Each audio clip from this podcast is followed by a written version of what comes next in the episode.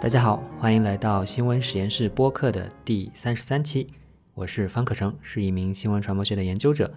新闻实验室是一档探讨传媒、科技等相关话题的播客。同时呢，我还运营着一份同样叫做新闻实验室的 newsletter，分为免费和付费版，推荐大家订阅。链接呢，可以在 show notes 里面找到。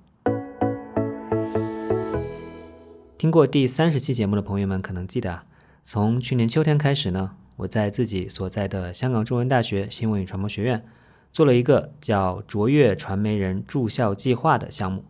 这个项目呢，邀请来自全球各地的优秀媒体人到学校里面住校两个月的时间，和学生、老师互动，并且呢，参访香港本地的媒体机构，与各种背景的业界和学界人士交流。去年秋天的第一期驻校媒体人是朱朝新、林之阳和张之奇。当时啊，我们在项目结束的时候录了一期播客，没有听过的朋友呢，可以回去听一下第三十期。那么现在的春季学期呢，我们又迎来了另外三位驻校媒体人，他们分别是季天晴、刘敏，或者他的网名大家更熟悉是熊阿姨，还有王庆。那在他们的访学即将结束的时候呢，我们录制了这一期的播客。现在就请大家来听一听我们的聊天吧。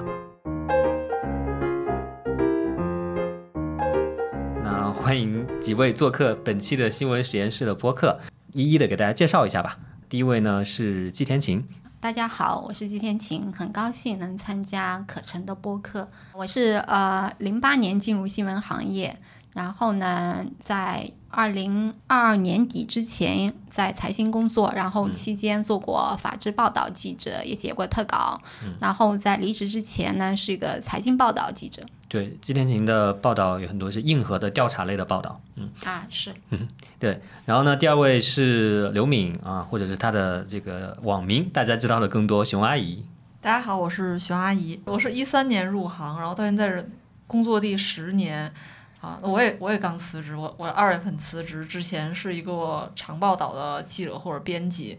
然后主要做的就是关于社会话题的一些报道。相比于季天琴的报道，我的就相当于相对软一些，然后可能更。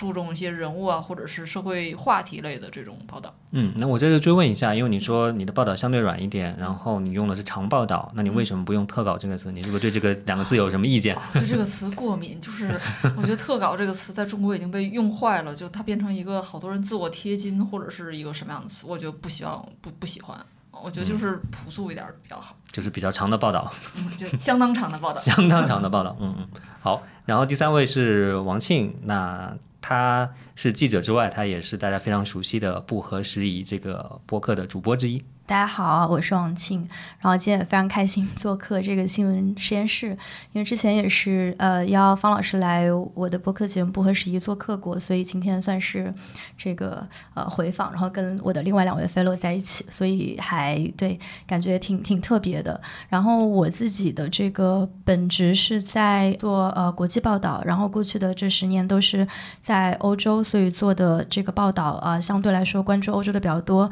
然后也会关注啊。啊，中东美国的一些新闻，然后我的这个报道的题材可能就是各种各种类型的都做过一点，然后最开始是做一些突发新闻，然后这两年可能也稍微做的更多的是一些这个呃长报道，还有这个背景的故事。好的，那呃其实这一期的三位其实跟上一期给人的感觉，我觉得画风是挺不一样的。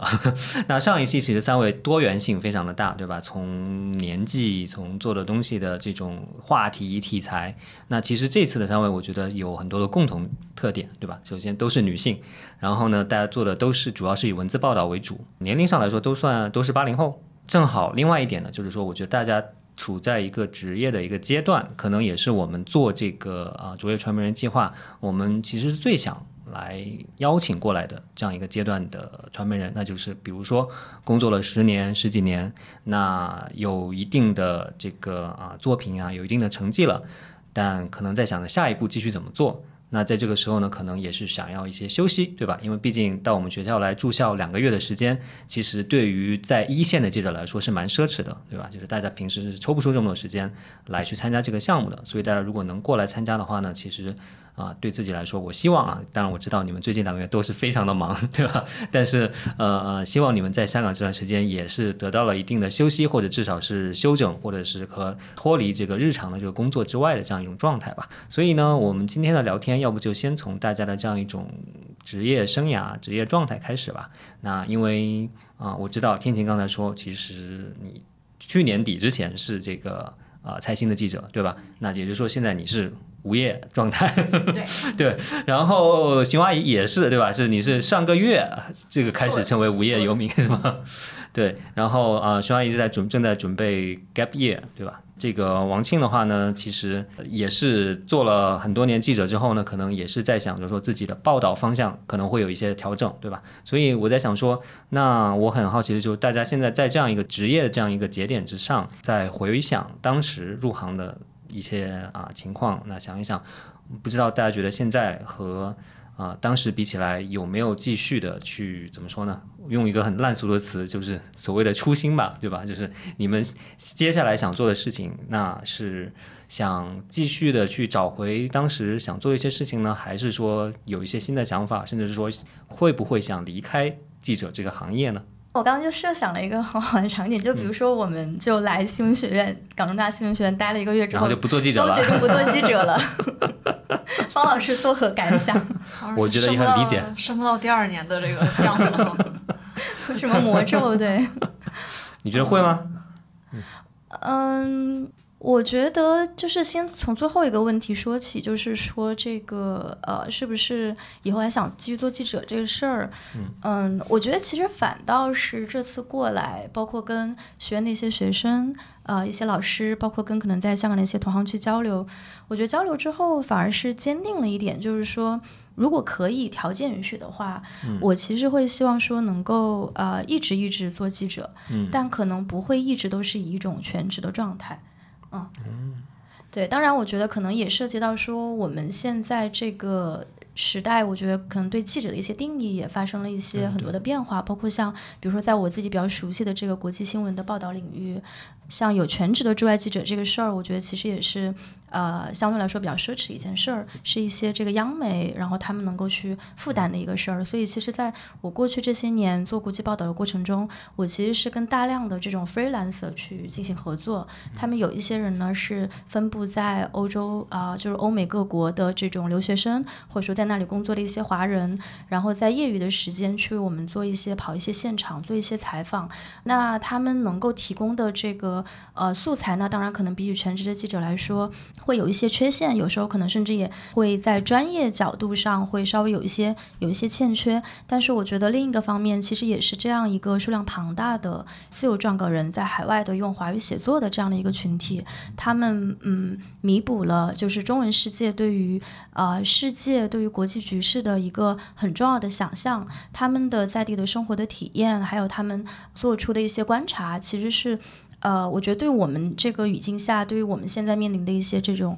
我觉得不管是说是呃尺度，还是说人力上的一些限制的情况下，他们提供了很多的我觉得很有趣的一些素材。所以，嗯，所以对我自己来说的话，我觉得就是去，就是可能也回到说我们怎么样定义记者这个事儿。那可能呃，我自己对记者这种定义呃会稍微呃宽泛一点。我觉得任何就是你你愿意把自己称为说记录时代、记录生活的人，他在某种程度上都可以被称为是记录者，但是不是比如说呃，当然我们就是新闻学里面，或者说这个新闻新闻学里面可能也会讲说，那记者你可能还需要承担一定的这种就是呃公公益上的一些责任，然后去向权力发问，然后去。监督去监督权力的执行，呃，我觉得这样的一个功用，可能在我所在的这种国际报道里面，它一直都不是一个特别主流的一个角色，所以我对记者的这个定义会相对来说更更更宽泛一点。也是在这样的一个情况下，我觉得如果你要问我说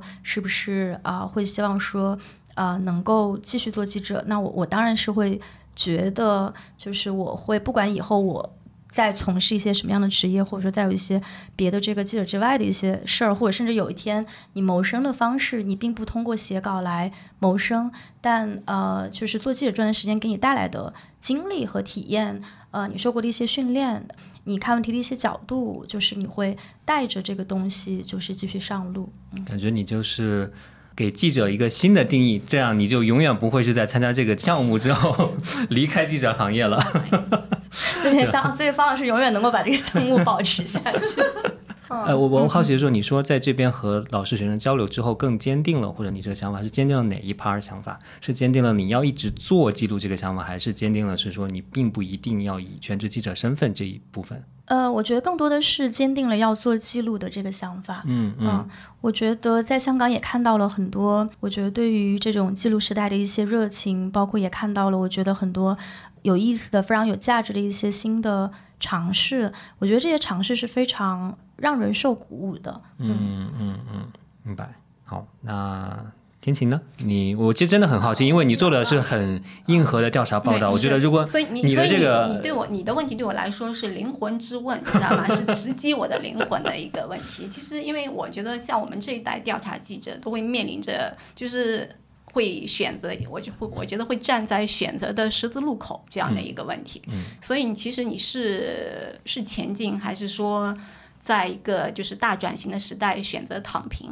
还是说你会再找另外一条道路？其实，呃，我觉得我们前面是有好多个分岔路口的。嗯。但是呢，我自己觉得是说，嗯，我还是不太想放弃写作，就是不一定是一个职业记者的身份，但是我觉得我对写作或者说我对选题的热情一直都在的。嗯。就是我觉得是，呃，我还算一个。比较好的，或者说个职业的记者，就是很多时候你会听到一个题目，或者说聊到一个感兴趣的话题的时候，你会觉得说你有东西在燃烧，然后你会觉得呃，有些聊到有有些这个热点或者话题的时候，你你会想到说啊，这个是我感兴趣的话题，如果我来做，我会怎么怎么样？所以我会对新闻事件还是会有设想，还有想象的，所以呃。我其实呃没有想过说要放弃这个行业，然后呃回应刚刚那个王庆讲的这个，就是我们在香港感受到的一个热情，我觉得香港同行对我们来说其实还是很有启发的，所以你会看到他们在一个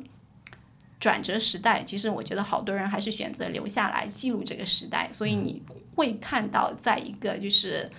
算是呃波涛激流的一个时代里，大家还是会。啊，展现出来，哪怕有些时候可能有些人还会自己选择掌舵一一艘小船，然后我觉得在掌舵的时候展现出来的智慧啊、能力啊，或者热情啊，或者是说哪怕是那种耐力和决心，其实都还是值得我们学习的。嗯嗯嗯，你你也提到了自己还要一直做写作者，但是我在这就想说的是，王庆说国际报道也好，或者是这种啊海外华人中文写作也好。我可以理解，它可以是个人写作去完成的，但是如果你之前做的这些更硬核的调查报道来说，以我的理解，它是很难通过个人的形式去完成的，它往往需要一个机构的支持。所以，如果是这样的话呢，如果你脱离了机构，你觉得还能做之前那样的报道吗？其实我觉得我的报道范围还是挺宽泛，就是呃，我觉得是说你做调查报道的时候，我是需要一个机构支持的，一个是资源上的支持，第二个是身份上的支持，因为有好多时候你跟官方或者说跟好多强势部门打交道，你是需要说一个机构在背后给你做背书的，哪怕你就简单的说我这个是机构行为，请你去找我的机构，不要针对个人，所以会分担你的风险的。我觉得这个东西是很需要的一个东西，但是呢。另外一个，我觉得做硬核报道，就是目前的空间其实也不是很大。就是我自己觉得，说我除了那一块之外，呃，哪怕找一个所谓的项目也好，就是不是调查报道性质，就不直接直接触及特别硬核的那种调查报道的性质，那找一个写作项目也好，或者说做一些个人化的记录也好，其实我也是比较感兴趣的。嗯，哎，你我很好奇，你现在有选题吗？就是有大概的。啊，会有会有一些 idea，但是其实还没有完全的成型。然后对方也跟我说，你会你要不要给我一个提纲？但是提纲我还没交出来的这个样子。对，OK OK。对，但反正期待着。其实你从这个哈佛的尼曼学者回来之后写的那个系列，我觉得就真的是很好。我在自己的 newsletter 已经推荐过。啊，我觉得是。处在这个大转折时代，我们自己都有很多个人的感受。这个，因为我觉得是做一个，其实我觉得这次啊，跟王庆或者跟跟刘熊阿姨交流，我们会做一个当下的中国人，会有一个更好多复杂的感受在其中，尤其是在一个跨境的语境下。嗯。所以我觉得记录下来，在一个就是特殊时代，我们自己的思考或者说我们自己的见闻，其实还是很重要的一件事情。OK，好的。那熊阿姨呢？我觉得肯定还是要做吧，因为你不知道要干嘛，而且觉得自己确实很擅长这个事儿。如果放到这两个月来讲，就是如果你不是一个记者，你不是一个写过一些文章让大家读过的人的话，你到这儿不会受到大家这么热情的对待的。因为比如说我在中大有学妹就会带着我去听他们的那个人类学系的什么午午餐会啊，或者是听他们给帮我借书，然后或者是有呃其他学校的港大的同学来找我一起吃个饭呀、什么，大家可能还是对你你这个。你确实记者这个身份给你带来还是有光环在的，他可能会觉得你是一个心态开放的人，他可能会读过你的文章，对你更信任。我觉得这个是你做其他任何一个职业都带来不了的，他会非常直观的拉近你的关系，而且他们会觉得希望你能看更多的东西，然后你你对某些事情感感到兴趣的时候，他们也会觉得非常自然而然就就大家愿意帮助你。我觉得就是这个，这是这是一种便利。其实过去十年都在享受这个便利。我们听到某某些有意思的事儿的时候，我们可以直接找到当事人，或者说我我已经习惯了通过各种不同寻常的途径去进入一些会场啊，或者是参加一些活动，然后或者是跟那个这个这个行业内最顶尖的人去对话，这种你享受了很多这种东西。那如果换成别的工作，让我去大公司坐班儿，让我写 PPT、交周报，那可能我也觉得有落差，这个生活就没有那么精彩。然后第二个就是，我觉得在这儿，嗯，还是从就两个。呃，fellow 身上学了很多东西，这不是客套，我一般不不太说客套的话，但我确实确实觉得学了很多。一个是，比如说，呃，天天老师，我之前我又要要翻旧账了，就是我一一二年在 GQ 做实习生的时候，当时咱们能不叫老师吗？那叫姐 也不用叫姐，直接天晴。东北人叫姐挺好。，OK，对，就是就是我一一二年在 GQ 实习的时候，当时就做过一个呃去稿子，就是采访天琴。就采访过天琴，当时是做一个调查记者那个拼盘的一个采访。我在十年之后发现，就是再见到天津老师，我我非常惊讶，就是他其实他的转型很多。就你当时是做呃政府啊、警察这方面的报道，然后这次天津做的那个 workshop 是教你怎么用就是公开的网络信息查一个公司的商业信息。然后我去听了这个讲座之后，我就觉得哦，就收获很大。我原来因为我一直很惧怕查一些商业或者是股股份、股市相关的各种信息，就是避之不及。但这次就发现哦，原来天津老师去了。去了财新之后，这些东西都是现学的，而你可以在职业的过就比较成熟的实习之后，你再转向，再去做另外一个方向的一个记者，然后你可以写一个非常厉害的文章，把一个五百强公司搞倒。然后，然后我现在就问天天在在现在在做什么？他说在在研究法律，在法考。我就觉得哦，那就是其实人可以不停的转行，然后你在不同的领域里边都有新的东西可以学。确实，你做一个事情做的游刃有余之后，那这个事情给你的刺激和你的收获就急速的下降，那你也可以通过再学一些东西，然后再在一个领域往下钻，能让自己就是有新的增长点嘛。然后第二个就是跟王庆在一起，王庆其实我们之前也也认识好好好几年。然后比如之前，因为他每次都回北京，我们聊的可能都北京的话题，但在在在香港就发现，呃，王庆其实在国国外你的视角是完全不一样的，你对语言的把握，然后你对呃不同的这个学者或者是政客的采访，你其实是你的视角是更更加开阔的。只是我们之前可能在北京聊家长里短的时候聊不到这些问题，但比如说在这儿，我就意识到，我因为长期在国内工作，然后也没有出国读过书，我觉得我英语一直是我非常恐惧的地方。哪怕我现在在学英语，我有一些进步，我也是觉得这个它完全是我一个。就拴住我以后有更长远发展的一个问题，然后王庆就鼓励我说，觉得我还是应该出去看一看，想办法就是把自己的英语提高，然后扩展一下自己的交际面，以此来让自己的生活更丰富一点。然后包括我看王庆跟其他这些在来香港的这些专家学者这个交谈，其实对谈我来说，谈笑风生，对我来说就是影响还是挺大。我觉得就是就是人还是应该有另外一种可能，而不是说我在一个舒适圈里待时间长了，然后我就自得意满的，然后觉得我已经挺不错了，就就远远不是这样。然后如果你接着往下找另一个方向，找另一个呃让自己进步的点的话，其实你的生活会更有意思一些。其实熊阿姨刚才讲的这些，让我想到了一个点，就是大家往往说我这这个点更多的是作为一个新闻传播学院的老师的这个角度来说的。大家都说啊，新闻行业不行啦，对吧？然后没有人想做记者啦，做记者的收入很低啊之类的。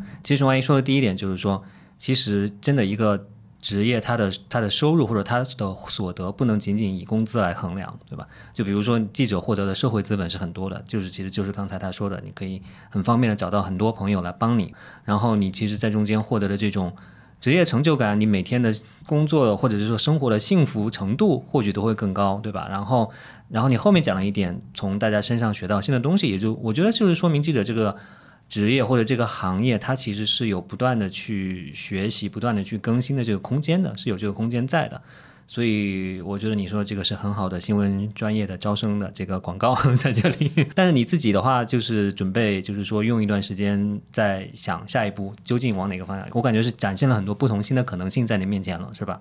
没有那么多可能性，但尽量找找吧。因为我觉得还是反差很大。就二二年，实在是憋得有点受不了了，因为我以前的工作就是。我在周刊的时候，基本上每周都要出差，然后在月刊的时候，会在一个地方待一个月或者一个半月的时间。你每天看的都是新鲜的东西，而且你跟不同行业的人聊天，跟不同职业的、跟不同地方来的人聊天，你每天都很新鲜。但就就是二一年、二二年，整个你每天都困在北京，你就只能不停的自我重复。那个时候，记者的这个工作确实对你的吸引力就急速的下降，就很职业倦怠非常非常严重。嗯。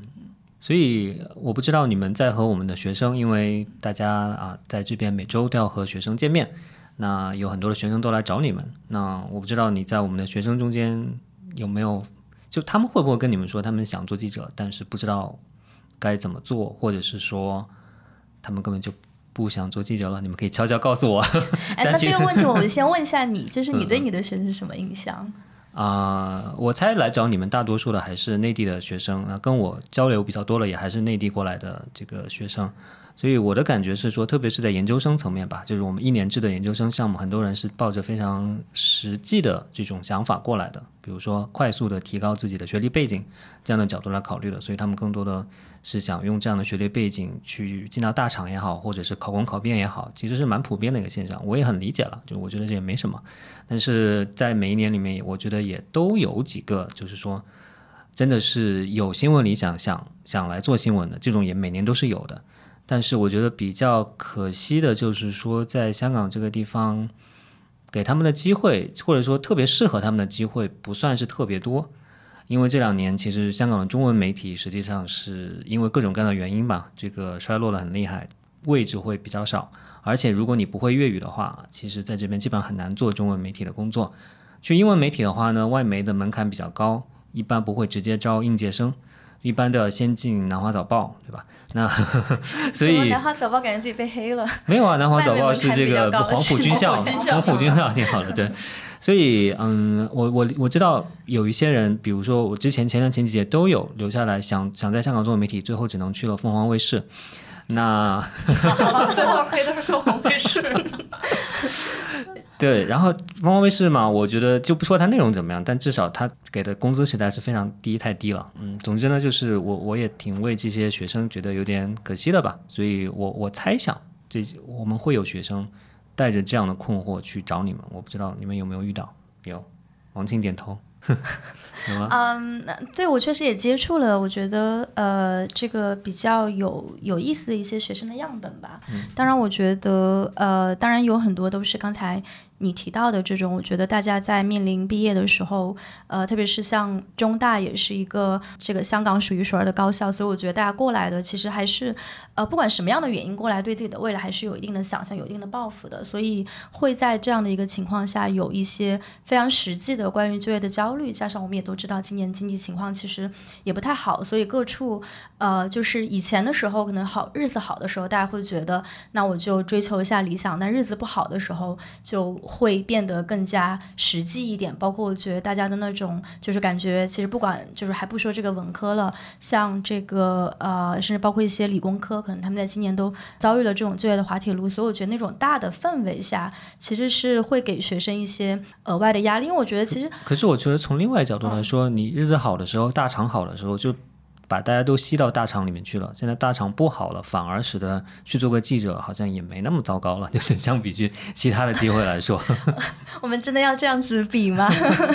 没有，就是在学生的角度啊看来，他能看到的这些收入，我们不说刚才说到那些社会资本啊什么之类的，对吧？对，然后也有学生就是，比如说就讲讲到这个收入的问题，也有，然后也有学生来问我，就是关于说怎么看待记者收入的这个事儿。我我确实是会感觉说，就是虽然我们媒体人聚在一起的时候都喜欢就是吐吐槽啊，觉得做记者很苦逼什么的，但我觉得客观来讲，就做记者其实还是有一些好处，就比如说你让渡了一部分的收入，但其实你获得了非常多的这种时间上的一些自由，以及你的这个工作成果，呃，基本上都是可以发表的。所以这个东西它并不是说像你在大大厂里面做了一个项目，然后你是一颗螺丝钉，然后这个东西这种这种劳动是不被看见的。然后所以我会跟学生强调这一点，就是那你如果比如说你不做纪检，你去做公关，中间的这种薪水上差的那些钱。有对你来说有多重要？如果差那些钱是能够让你财富自由的钱，那我觉得这个选择可能不言而喻。但是如果这个钱它其实也就是只能让你每个月可能你租的房子稍微好一点儿，然后多出去旅旅旅游几趟，那这个东西它是不是值得你用另外一些更高的这种 priority 去换？所以我也会跟学生讲这些。然后，所以我其实我感我感受到的并不是说他们那种就是对于。嗯，我觉得他们对于那种，比如说一些这种回去考公考编体制生活的一个想象，其实也是被建构出来的。所以我我会感觉说，那像我们能够提供的，可能是另外的一些想象，就是包括像我们共同的一个好朋友，就是呃宁慧嘛，然后他、他这个也是一位非常资深的记者，然后他之前也是去上过新闻学院，然后因为我我在来这次访学项目之前没有没有去过新闻学院，这也是我当时觉得非常想来新闻学院待一阵子的一个原因。然后我就问宁慧说，你在新闻学院就是去到新闻学院，你觉得最大的这种呃收获，或者说呃是不是真的有必要想做记者的话去读一个新闻学院？就你在新闻学院，你觉得最最大的这个收获是什么？然后这是好几年前他跟我讲，然后他说，呃，我觉得新闻学院确实你说那些技能，你说什么采写呀、剪辑呀这种，你其实都可以到工作岗位上。再去学，但是在新闻学院可能有个好处，就是说你能够在比较早的时候就见到各种类型的记者，所以其实我很希望说我们这次的这个访学，包括方老师在中大开设的这个访学项目，能够在某种程度上去达到那个目标，就是我们不会跟你说只有比如说去做记者才是道德判断上最高位的，我觉得最后大家都应该去做一个就是适合自己生活节奏、适合自己性格、适合自己这种职业抱负的职业，然后这个职业它可能是记者，它也可能是别的，但我相信在新闻学院受过的这种训练，它能够让你就是带到各个岗位上去。当然这是老生常谈。我是觉得在你的职业早期见到过就是不同类型、不同工种的这个记者，他确实有有有助于说你去更多的就是意识到这样的一些可能性。所以我我是会感觉说，这是我在跟学生交流的过程当中，我觉得一方面，当你问他们说你未来想要什么的时候。他会很快抛给你一个答案，然后那个答案是一个非常可以预见的答案。但你再深聊一点之后，你就发现这个答案其实也是别人塞给他的，可能是小红书塞给他的，可能是他爸妈塞给他的。然后你再往下问的时候，其实就是会有很多的不确定性。那这个过程，我想谈一点，就是可能不是说我我带给学生什么，而是学生带给我的，就是学生会不断不断的问我自己这样一个问题，就是说你为什么做记者，或者你为什么还在做记者？你接下来还要要不要做记者？就是我觉得这种呃某种程度上，它其实也是在逼我自己去回答一些关于我自身的问题。所以就回到刚才方老师问那个问题，说我为什么觉得说好像在这里待了一阵子之后，可能更坚定说自己以后会继续做一个记录者的这样的一个角色。我觉得也是在我回答学生这些问题的过程当中，我自己也理清了一定的这个思路。就像我觉得很多可能中国留学生在刚出国的时候，呃，会面临的一个问题就是你要不断的去给别人解释说中国是什么。然后你在那个不断的回答的过程中，你可能某种程度上也更加理解了你作为中国人的身份。所以我觉得这是这个访学可能带给我个人，就是我觉得我我获得的一个东西，就是它给了我一些机会、一些场景去回溯，说我为什么做记者，以及我在这个职业处境里面我的一个自我的认同和位置。嗯，讲的太好了，我太感动了。我觉得就是。对，因为。因为因为因为真的就是感觉哇，办这个项目这个目的完全达到了，而且是超出了我想象的这个目的了。你说的这种 双向这种这种互动了，而且你刚才在想说，哎，我这我们这期播客的标题有了这道，你怎么还在做记者呀？然后呃，然后两然后两个嘉宾已经不做记者了。呃，你前面说到的跟学生的这个。交流，就让多元化的想象吧。其实说顺便说一点，您会一方面他上过新闻实验室的播客的，他之前讲过跨境报道的事情；另外一方面，您会他就是我们中大新闻与传播学院的。新闻学硕士毕业的，也就是我现在正在负责的这个一年制的这个硕士项目毕业的，所以是我们这个非常骄傲的这个这个毕业生了。所以我觉得他总结的这点真的是真的是很好的，就是下一次我也可以用他的这个答案去回答为什么要读要读新闻的这这回事儿了。嗯，哎，你们两位其实都是去过新闻学院的，对不对？在新闻念过念过是新闻毕业嗯新闻学院毕业的，嗯。呃但是我我觉得我在新闻学院什么都没学到，不像中大了，因为中大有方可成这样的老师。所以你会你会劝大家不要学新闻吗？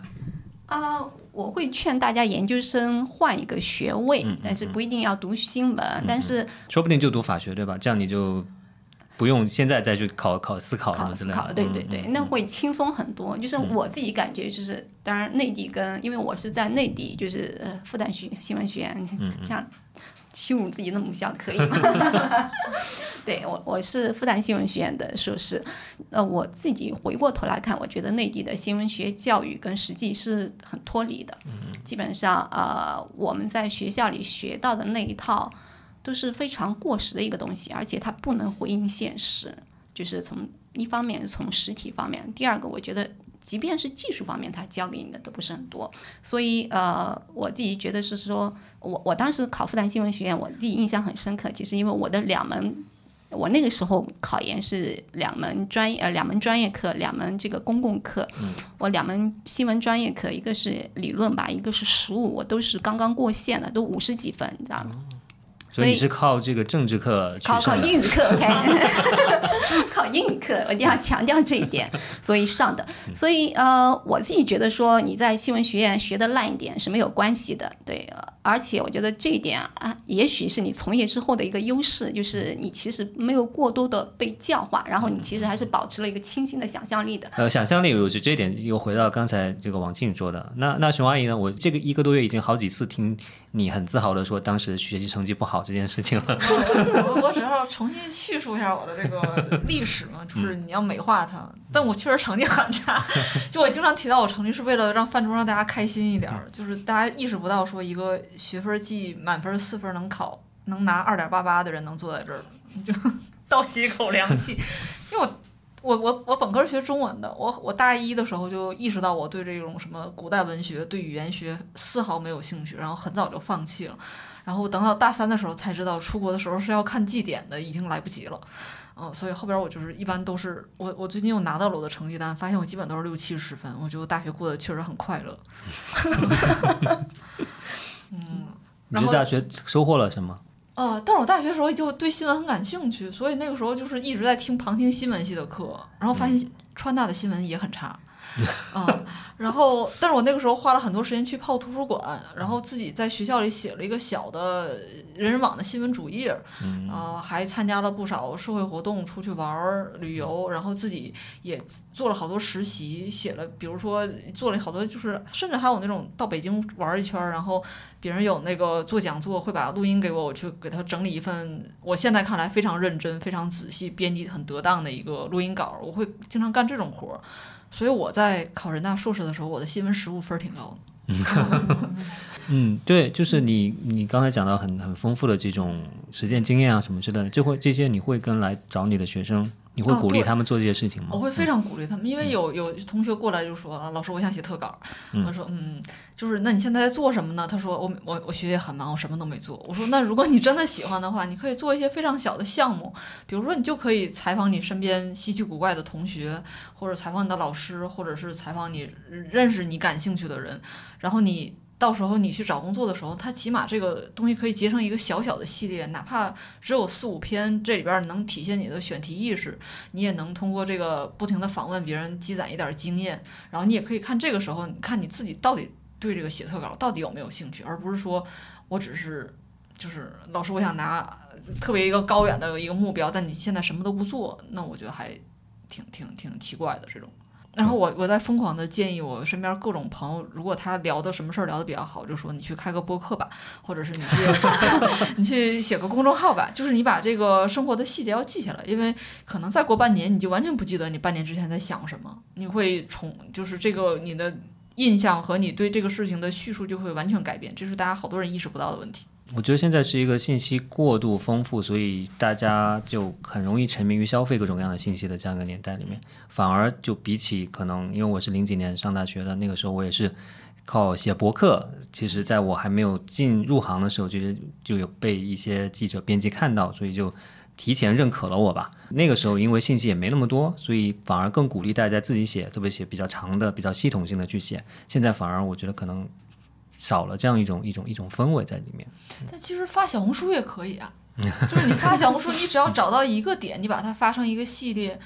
就是我在。中大认识了一个小女孩儿，我因为我刚来的时候住在学校里边，每天中大特别特殊，它的食堂不写食堂两个字，也不写餐厅，就是有的书院里边的那个餐厅，你不知道的时候，你不知道那个书院开了门里边是有个食堂的，所以我前前一周没有饭吃，然后 我就我想那就刷小红书就发现有一个小女孩儿，她就在不停的打卡中大各个食堂，然后我就发现她就写了我身边一个书院武夷村书院的食堂，包括几点到几点开门。他推荐哪个菜，这个均价是多少？我就联系他，我说能不能约你吃个饭？然后他也特别高兴，因为他写了写了这么多篇，没有人找他。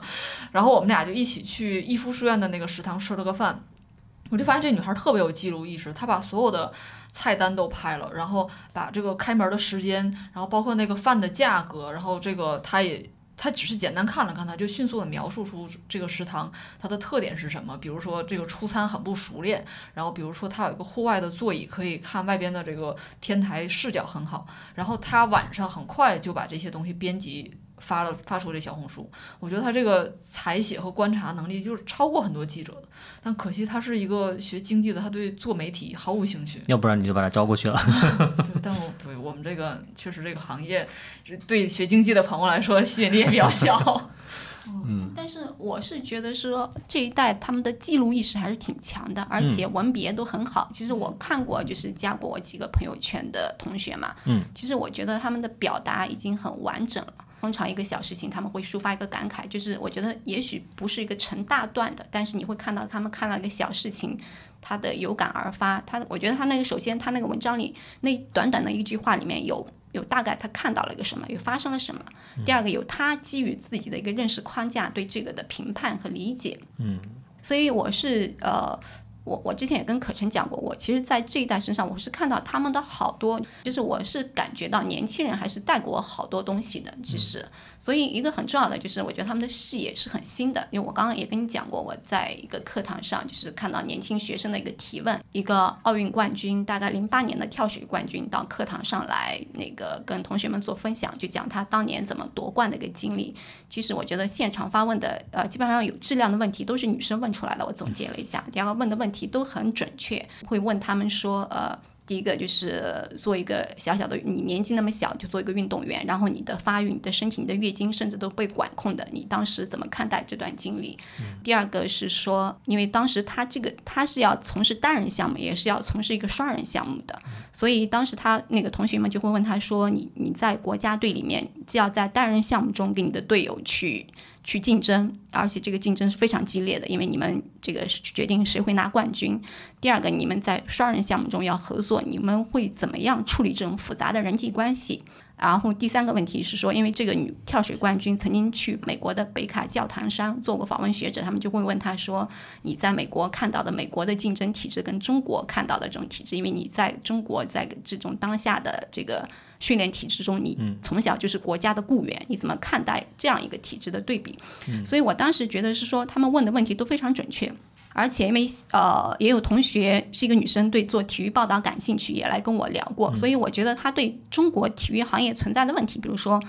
呃，都是一堆中年老爷们儿在办那个体育项目，然后这个项目其实做的也毫无想象力，毫无新意的，就是在一个陈旧的呃这个比赛怎么样，谁输了谁赢了，然后几比几这样的一个一个东西里，如果你看不到这个行业背后真正的内涵是什么，就是它其实我觉得没有把它的丰富性和多角度做做出来，其实他们是有意识的。所以我觉得，如果是说呃，当然了，就刚刚熊阿姨讲过说，因为现在环境可能不太好，我觉得说这一代眼界比我们更开阔。他们建立的东西比我们更多，我们我自己的感觉是说，我们还是要拥抱这个叫进步主义也好，还是觉得相信呃永远做年轻人的拉拉队或者粉丝也可以。嗯，就是我觉得说，如果给他们一片天地的话，就是以他们现在的能力和眼界，其实是可以做出一些很好看的一个东西来的。嗯嗯嗯，讲的很好，让我想到你刚才说到的这个进步主义啊，我想到我的极客签名档就是进步主义，相信未来，对，跟你这个有有有异曲同工的地方了。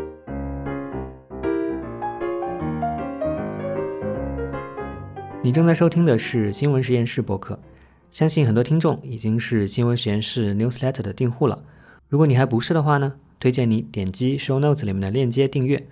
我会在 newsletter 里面分享最近阅读的好文章，分享我对热点事件的看法，以及对传媒现象和问题的深度解读。好了，让我们回到与三位驻校媒体人的对话当中去吧。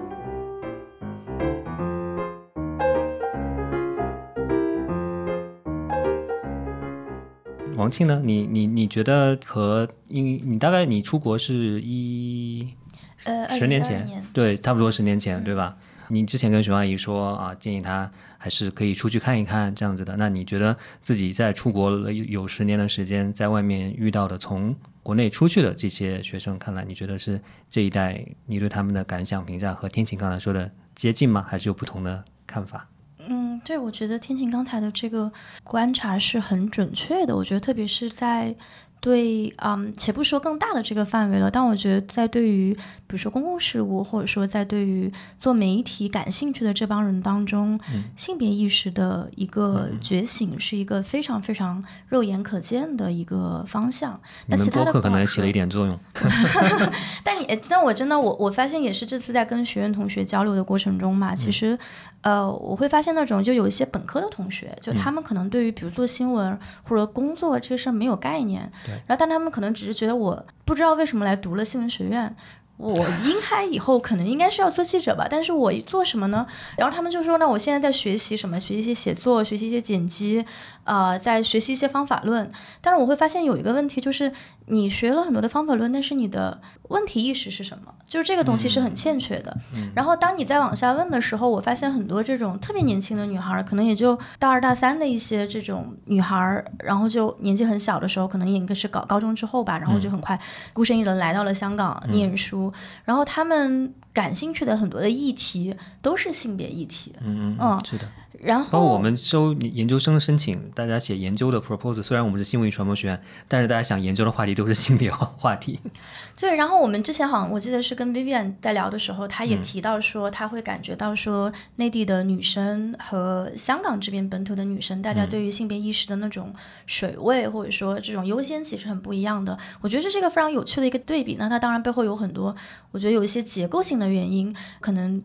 内地的这个。呃，网络的这个舆论场，它在多大程度上允许一些别的议题，呃，去被进行讨论？这当然是一个我觉得很显而易见的一个原因。但与此同时，我觉得也就得益于，我觉得现在有很多这种呃新的渠道上有一些新的内容，可能也包括播客，可能也包括像小红书这样的一些平台，它其实让很多的这种内地的女性在很年轻的时候，就是不管说通过什么途径去打开了那扇门，打开那扇门之后，就是它就是关不上的。包括像呃。呃，我会觉得，比如说像，因为我因为我也在机构媒体工作嘛，所以像机构媒体在前些年其实会有，我觉得在性别议题上，大家是给予了很多的这种关注的。那当然这两年因为各种各样的原因有所下降。然后这种在报题的时候，我会发现那种报题的流程经常是，呃，部门里面非常年轻的一些记者，他说跟编辑说我要做这个题，那编辑如果比如说是一些中年男性的话，他可能首先的。是个下意识是说，那这个题会不会有风险？那想一下，可能没有风险，那你就去做吧。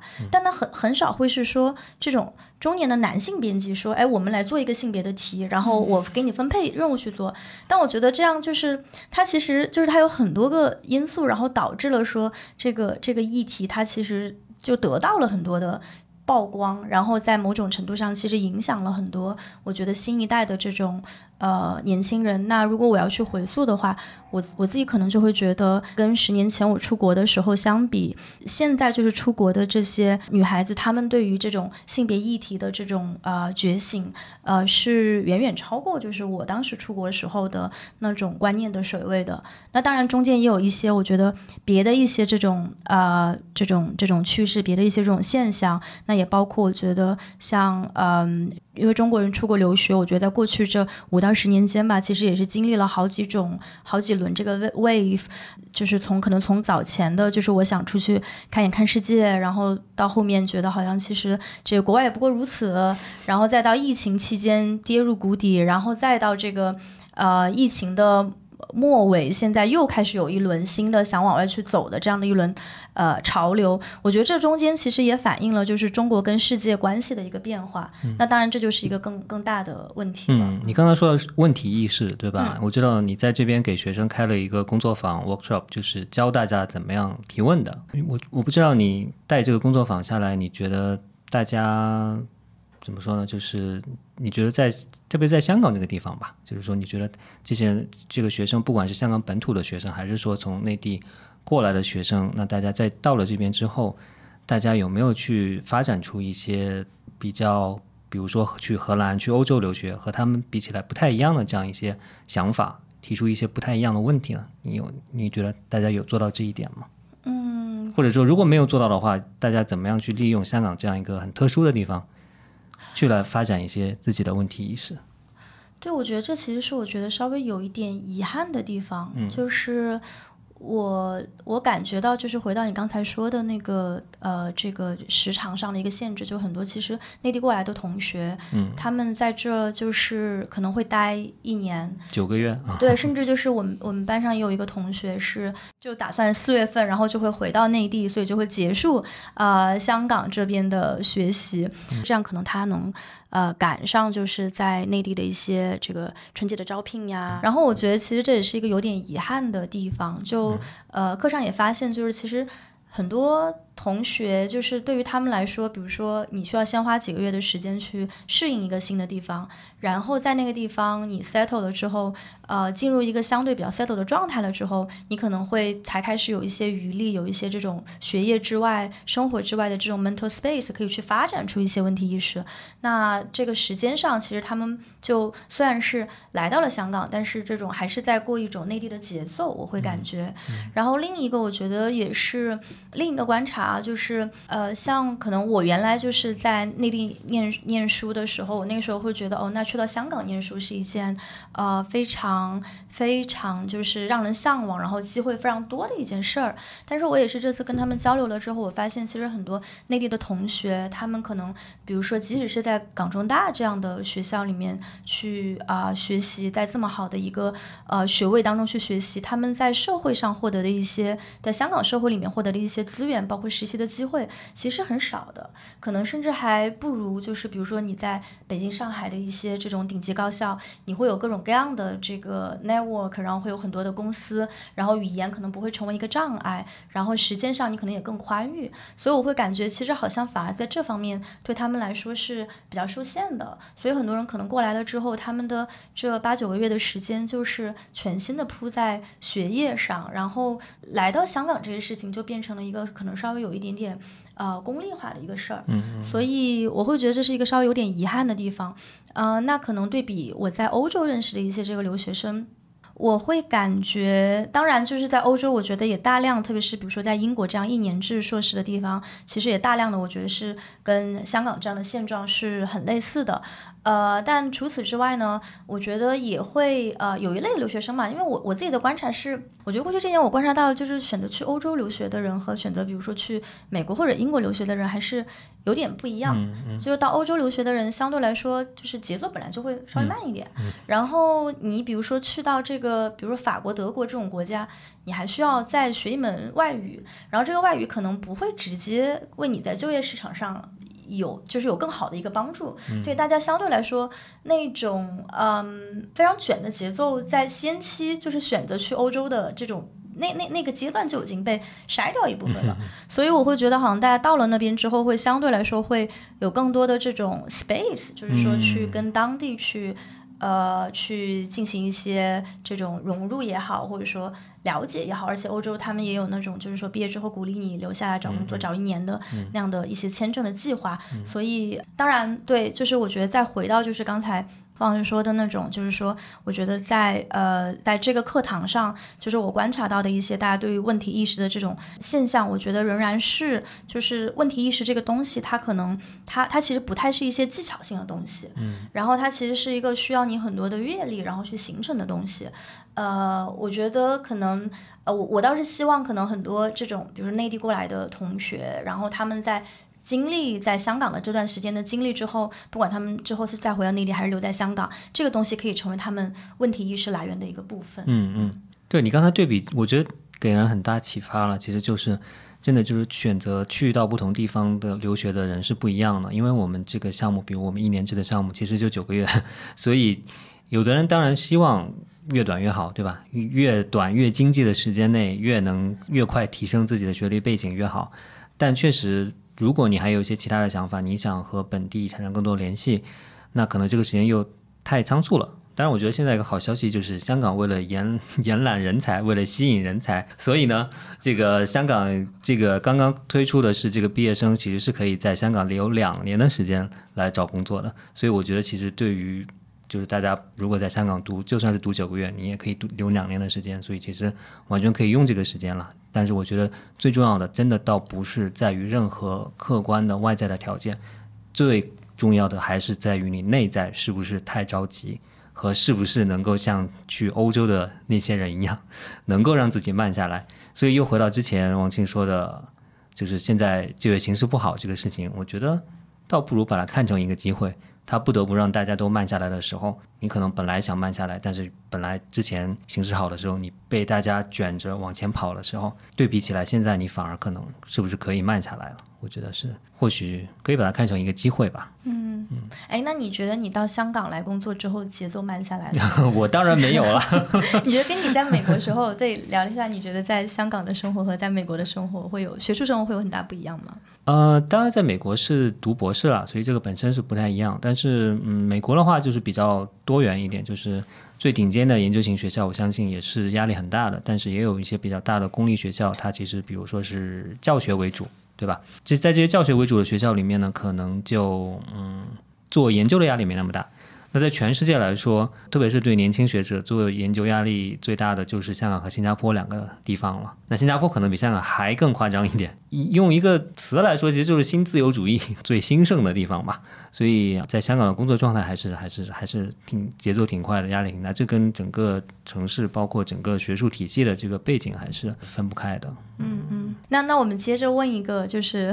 好，你要反客为主了啊？没有没有，我觉得这个应该应该是在节目里面讲的，就是那你在这么忙碌的工作节奏的情况下，然后你们有很多的 KPI，嗯，那你为什么想要办这么一个项目？就是你我不知道你们上期节目中有没有聊过？我可能大概提了，我在上期节目中。可能大概提了一下为什么要办这个项目，那其实是因为整个香港在疫情之后，也就是说我到了香港半年之后，就已经陷入疫情，然后就封关，然后两大概三年的时间，那基本上我本来很期待香港作为一个。人、信息、各种各样的资源、钱的这种集散地，应该是交流非常非常多的一个地方。但是过去的三年，就是完全是一个基本处于一个非常封闭和静止的状态嘛。所以我就想说，哎，我哪都去不了，对吧？去国外也去不了，回内地也回不了，那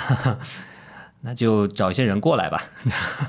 所以其实也是想在一个很很很封闭的情况下创造一些连接。当然了，你说现在啊，通关了，疫情放开了。那我我觉得这个项目仍然又有它自己的这个意义所在了，就是在于，其实你们刚才也都提到了，比如说在当下的香港一个非常特殊的这样一个时间点上，或许大家不管是来自内地、来自欧洲、来自美国，不同的背景，我相信可能都能有一些互相启发的地方。而且我们现在从国际从大的国际局势上来看，也是处于一个非常特殊的这样一个时候吧。我觉得在这样一个情况之下，让不同背景的人啊，这个在。学校里面待一段时间，互相交流，我觉得本身就是挺好的。然后另外就是说，我作为负责我们这个新闻学硕士项目的这个老师，作为研究新闻的老师，我也常常想说新闻的未来在哪里，对吧？所以一定程度上说，我也是希望来请各种各样的人过来，然后通过和大家的交流来想一想我们新闻业、新闻学的未来到底在哪里。对，就是说新闻新闻学的未来在哪里吗？就是我我我是觉得是说，其实大家啊，当然我觉得如果接触到女生，可能多少都会涉及到性别议题。但是另外一点，我觉得呃，他们兴趣其实还挺广泛的。嗯。然后呃，有女生对财经话题感兴趣的。嗯嗯。然后另外一个还有一个外系的男生，他其实他以前还在凤凰网实习过，其实也对做记者感兴趣。他说他有我我也跟熊阿姨一样，我就说其实你要如果你真的想进媒体的话，你最好写出点作品来，因为这样的话会比较好求职。所以那个男生他跟我讲说，他说，呃，他一直都想追一个故事，他就是说他认识的一个人在 LGBTQ 里面替人做那个艾滋病的快测的快速测测试测那个东西，所以他说他一直想追着这个这个朋友把故事讲出来，但那朋友刚开始答应了，后来也不太答应，但是你会感觉到他跟你聊的时候，他。自他自己对这个事情的设想还是挺多的。他比如说他在接触这个对方的时候，他还特地讲说：“他说我也特别害怕把他做成一个对，好像对对那个对同性恋群体猎奇的一个故事。”所以，他我觉得他们呃，其实想的还是挺多的。所以，即便我觉得说可能没有个完整的整体的问题意识，或者说没有个整体的方向感，但是你会觉得说他当当他可能知道自己离一个故事很近的时候。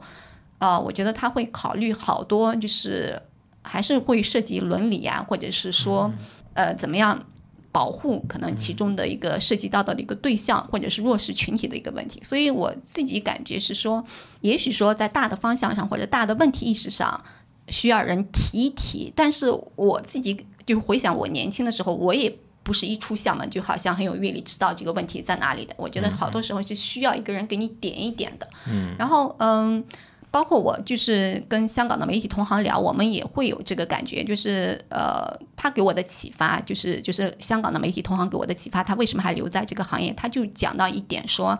他好多时候觉得说年轻记者非常有热情，可是你会觉得说有些时候他不知道方向在哪，或者说他用什么技术达到这个问题。他就举个例子说，比如说同行在他年轻的同行在他旁边给采访对象打电话，他会告诉同行说，如果你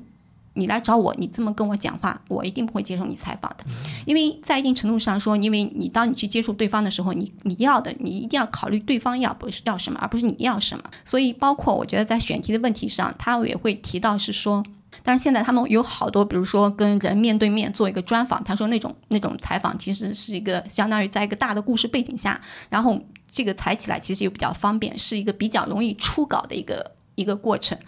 但是他会意识到说，一个记者如果重复这样一个模式的话，其实你对社会、对对你的技能的提高是没有任任何帮助的。所以他会就是，我觉得一方面吸收年轻人的长处，他会发现年轻人善用社交媒体；但是另外一方面，他也觉得是说，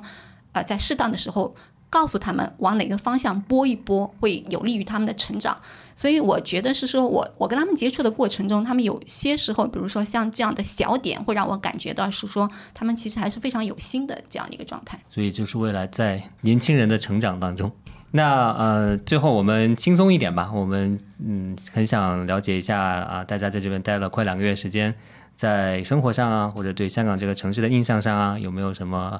比较有意思的故事细节？跟大家分享一下的，因为现在开关了，所以在听这个期节目的朋友们都可以比较方便的来到香港了。所以呢，说不定你们可以给他们提供一点建议。你们觉得去哪些在大众的旅游指南上，甚至在小红书上都搜不到的 好的地方吗？不久之前，呃，因为有一天早饭，因为我我是觉得说香港有好多，比如说吃 brunch 很好的地方。那有一天早上呢，我就想吃那个。呃，叫牛油牛油果 toast，你知道吗？就是嗯，对对对。然后我就找了一家附近的店，点评分特别高，大概有四点八分左右。然后呢，图片晒的也很精美，也正是我想要的，就是。那个底皮烤的特别脆，然后上面绿色的牛油果，然后还有一个红色的番茄片，然后看起来就很美味，然后点评分也很高，然后我就去了，然后结果去之后发现，第一个我在菜单上找不到这个 这个 toast，你知道吧？然后我就随便找了个 toast，然后说我要加牛油果怎么办？他说你得先。点一个前面的 toast，我们给你加一片牛油果，然后上来你就发现跟照片上是完全两个模样，至少那个对，就是完全图文不符合。然后嗯、这个时候我们又点了另外一份，就是看到就是跟我去的一个朋友看到他们家那个早餐图片上，就是那个叫那个就是叫全天候早饭。All day breakfast 图片也很好看，然后我们他就点了这个一个一个一个这个 all day breakfast 就全天早饭的这个套餐，这个套餐里面就是不包含咖啡，一百五十八块钱，哇，这么贵，对然后上来之后就发现这个呃肠子好像我都没完全热，然后就就在那儿用用锯子用那个用那个小刀叉锯了半天，然后那个番茄就是一片番茄，我还我那个那个 toast 里面加了一片番茄，然后端上来就是一个普通的。那个番茄片，就是你在菜市场买到了几块钱一大袋的那种番茄片的感觉，而且番茄中间就是外表涂了一层厚厚的油，肯定他是想那个把它叫煎一下的嘛，所以呃外面还是那种厚厚的油，就是还是温的，然后里面也是硬邦邦的那个，怎么用刀都切不开的那个状态。然后我们两个人吃了三百九十一块钱，然后吃完之后两个人都赶紧去上厕所了。对，然后回去我一看，就是发现这个图片，我说怎么都找不到这个对应的图片，就发现这个他们家用的图片是香港另一家店叫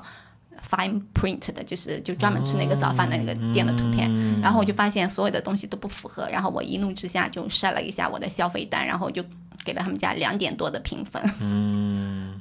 明白。所以其实，因为我觉得这是因为大众点评这个平台的原因吧，因为你你后来有在 OpenRice 上面找这这两家店吗？没有，还没有，嗯还没有本土到那种地步。啊，没有没有，那那是我的问题，我应该在你们到了那天就说不要在这边用大众点评，要用 OpenRice 来看真实的评价。我觉得这这就是一个问题，就是来香港，因为我之前每次来都是很短暂，两三天，所以就是你用大陆的这些东西完全够用，但这次就一生活发现不行，就是其实它是一个完全截然相反的两套体系。比如说你打车，我用滴滴打过一次车，就花了很长时间，然后最后也不能线上付款。而且我在我我我第一个月来的时候，脚踝韧带伤得很严重，我就是拖着我的病脚，然后大概走了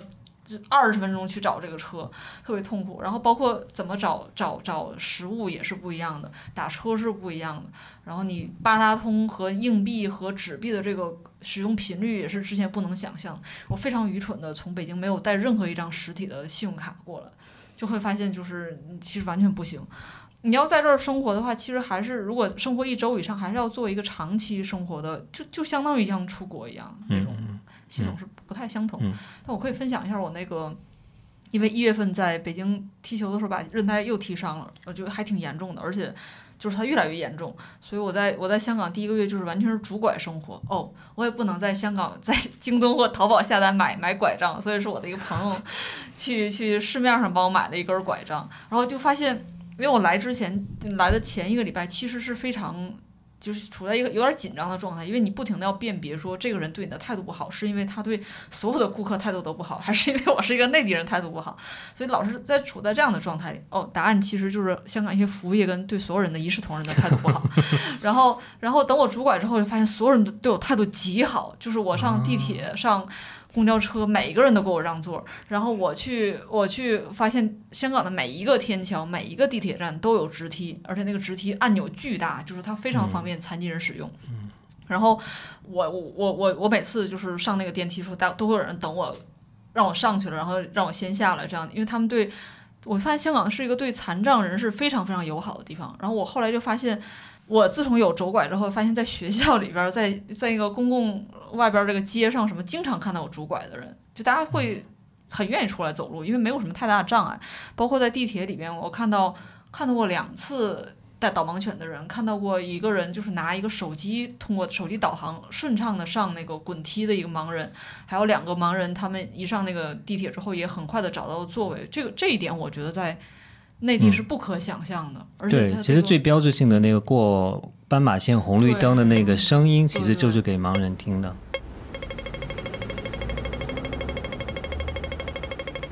然后，因为我我在香港整个，比如二月份非常痛苦，就走路的速度是我日常的三分之一，所以就是回到了一个就有点像老年人或者是一个正就普通残障人士生活的状态，我就发现。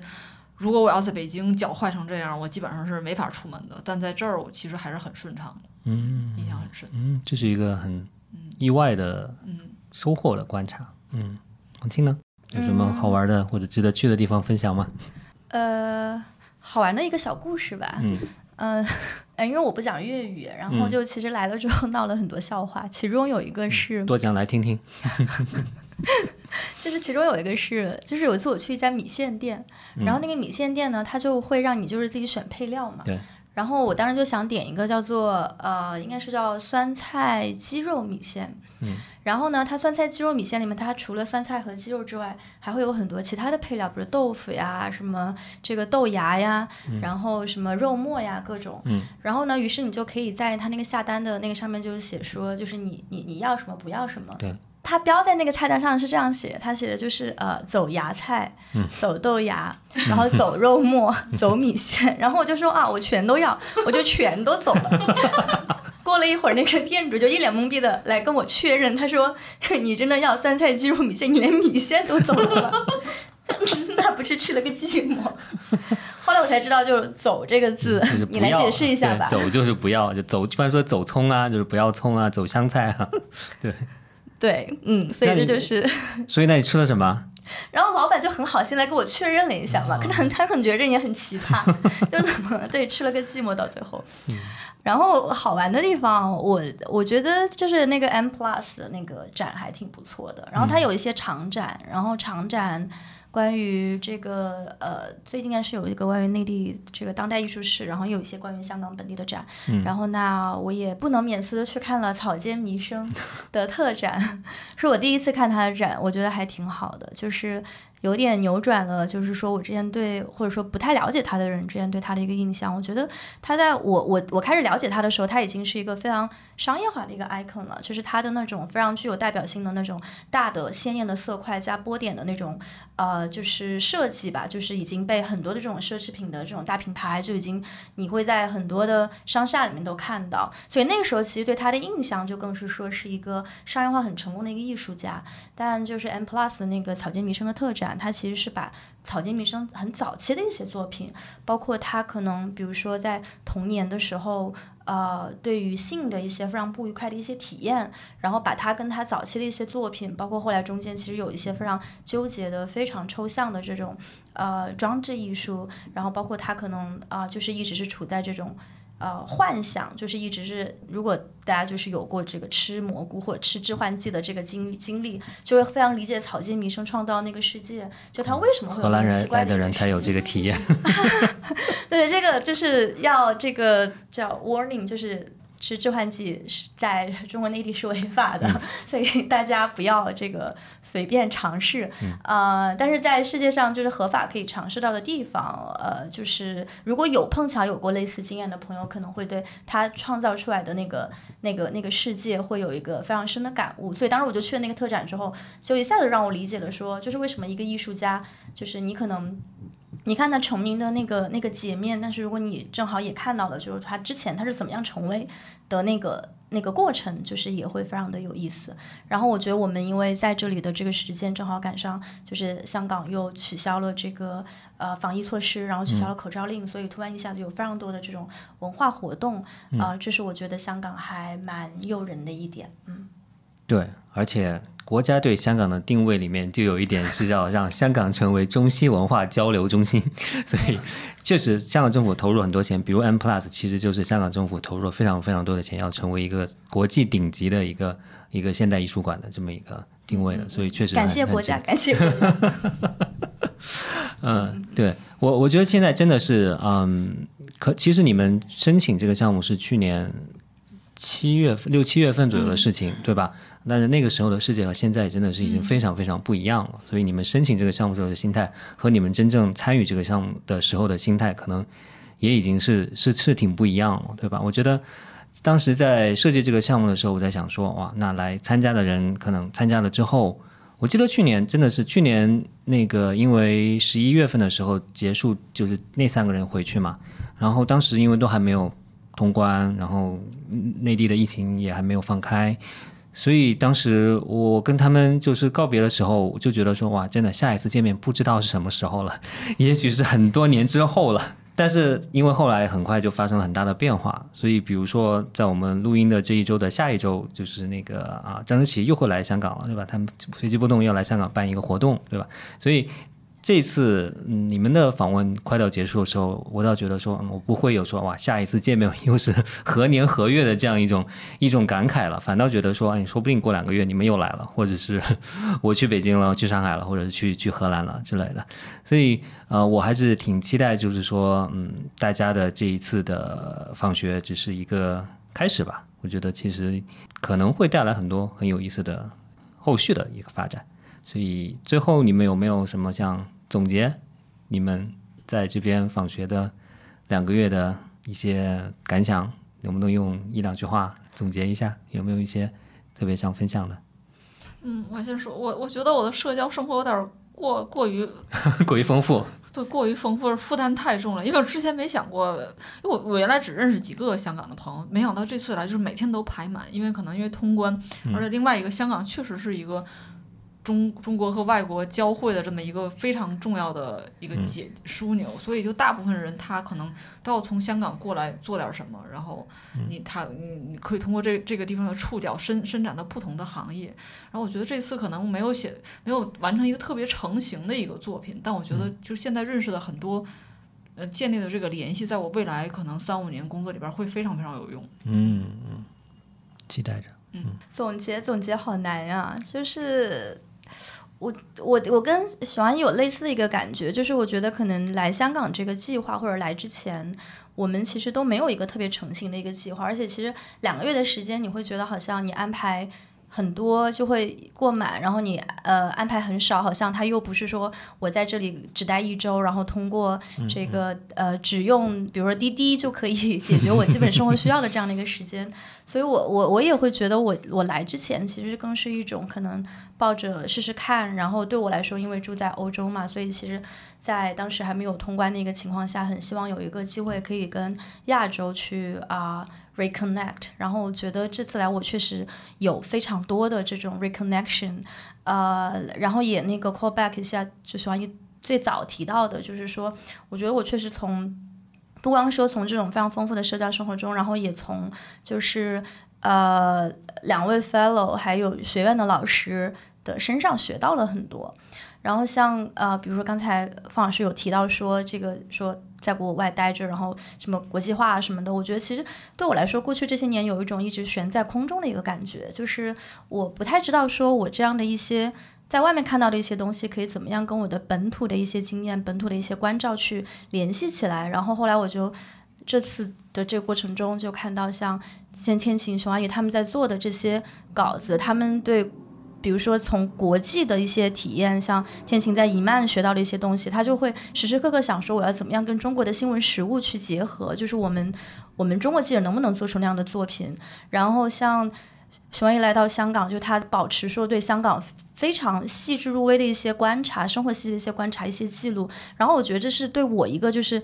漂浮着的人来说是非常非常宝贵的一个经验吧。所以其实如果要就是。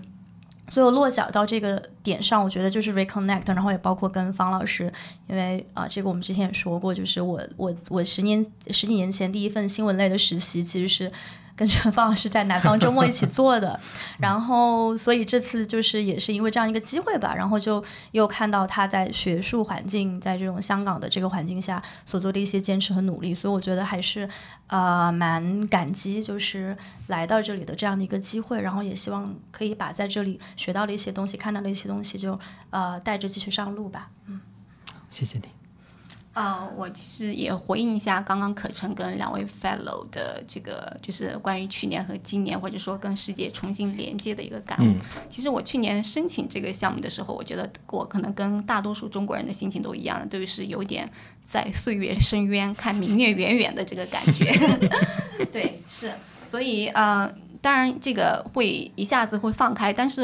呃，即便是我觉得说现在实现了自由通关，然后呃，可能当初预想的你在香港的生活跟实际中的生活其实还是有点不太一样。嗯。但是呢，我是觉得说你会来到之后，还是会觉得说跟还是有跟世界重新连接，或者重新见到老友的这个这个就是这样的一个非常宝贵的一个机会。因为我记得我跟可成跟庆是在。呃，第一次见面是在柏林，是对二零一九年上半年，对吗？对然后跟熊阿姨更早了，就是很古早的一个 一个事情，对，是。所以你会觉得说，呃呃，这这三年或者这十几年来，我觉得是无论是世界在变，还是中国也在变，所以呃，我觉得是观察。大家的一个变化，或者大家的心路历程，就是我觉得，无论是熊阿姨在香港的经历，还是庆她在欧洲的一个视角，就是我觉得对于我我们自己观察自己在一个大时代里面的这个选择也好，或者说际遇也好，其实都还是我我觉得很多时候有一点看到他人会反观自己的这样一个感觉。然后呃，第二个我是呃还是会很感谢说一个。我我我觉得我可能我交往的圈子还是一个比较中年以上的一个圈子居多，对，很不好意思，对，男性居多吗？呃，也不是，也不是男性居多，对。然后我是会呃，还是会很感谢说有一个特别呃特别的机会，有见到这么多的那个同学们，就是他们给我的就是很多时候灵机一闪的机会，我觉得说啊。我还是会想到说，哎，这个我以前没有想过，或者说，呃，原来他们比我所处的我，我我在他们这个年纪，我为什么没有想到这一点？还是会有很多这样的，觉得说，呃，可以保持希望的一个一种状态吧，这样子。嗯，对。好啊，那总结一下，我觉得就是保持连接，保持希望，然后开启更多的可能性的想象。这么简单粗暴的总结一下。好啊，那我们今天就聊到这里。我也希望之后可以经常和大家再次重新连接，包括在这个博客上面。那我们今天就到这啦，谢谢，拜拜，拜拜，谢谢，拜拜。拜。